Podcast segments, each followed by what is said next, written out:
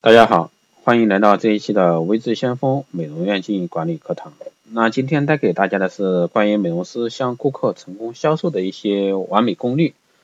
那美容师在工作上呢，都是希望能够为顾客提供满意的服务，但是有些的时候呢，美容师向顾客们销售产品时呢，又会让顾客感到反感不已，特别是现在的一个美业啊。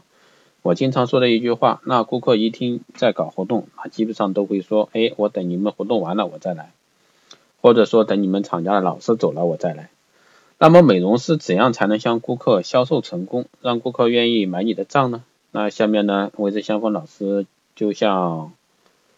大家带来一个美容师向顾客成功销售的一些方法。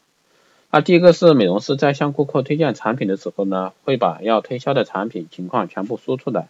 试图希望能够吸引到顾客的一个注意，然而结果的呢却是事与愿违。现从这一点可以看出，那在推荐产品的时候呢，长篇大论反而效果不佳。那如果说能够准确的发现顾客的需求点，并且呢及时的满足顾客，反而能够得到顾客的一个认同。那这里建议呢是美容师在和顾客接触时呢，可以近距离观察下顾客，如果说他的皮肤状态。比如说他皮肤状态如何，是干性皮肤还是油性皮肤，那要找出顾客的一个缺点，然后呢再对症下药的介绍产品，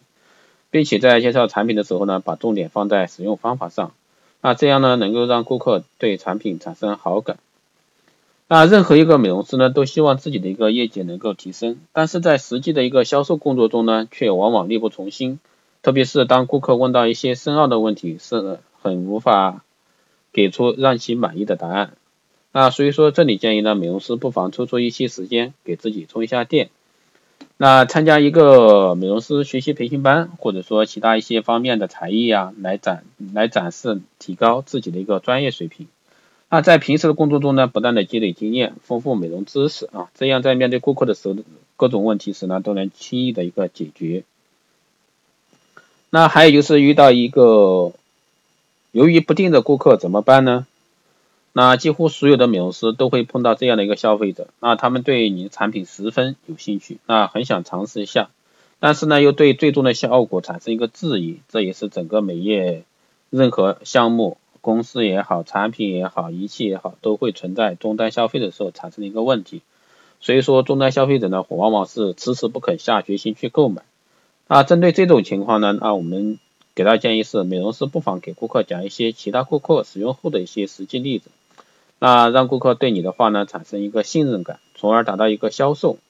那只有这样的话的话，然后举例啊，给到顾客一个美好的憧憬，然后举例一些实实在在发生的事情，让他感觉到，哎，别人用了也好，那我相信我用了也可以达到他的一样的效果。那还就是遇到理智型的顾客怎么办呢？那顾客一般啊都注意听销售人员的讲解。他同时也在分析评价销售人员的产品啊，也就是说，这个顾客的话会对一个给他介绍产品的人，自始至终他都会打个问号，还有产品就会打个问号啊，这两个呢是相关联的。首先是这个消终端消费者认不认同你，那如果说对一个美容师不认同的话，那相对来说对你的产品肯定是打问号的。所以说，相对来说，那首先我们是要去把自己卖给顾客啊，而不是说先去卖产品。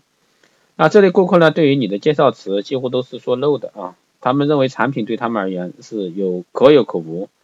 所以说，建议的话是对待理智型的顾客呢，销售过程中应该有礼貌，那真实且低调啊，保守一点。那相信自己对产品的了解程度，在现场的销售中呢，应多强调产品的实用性功能。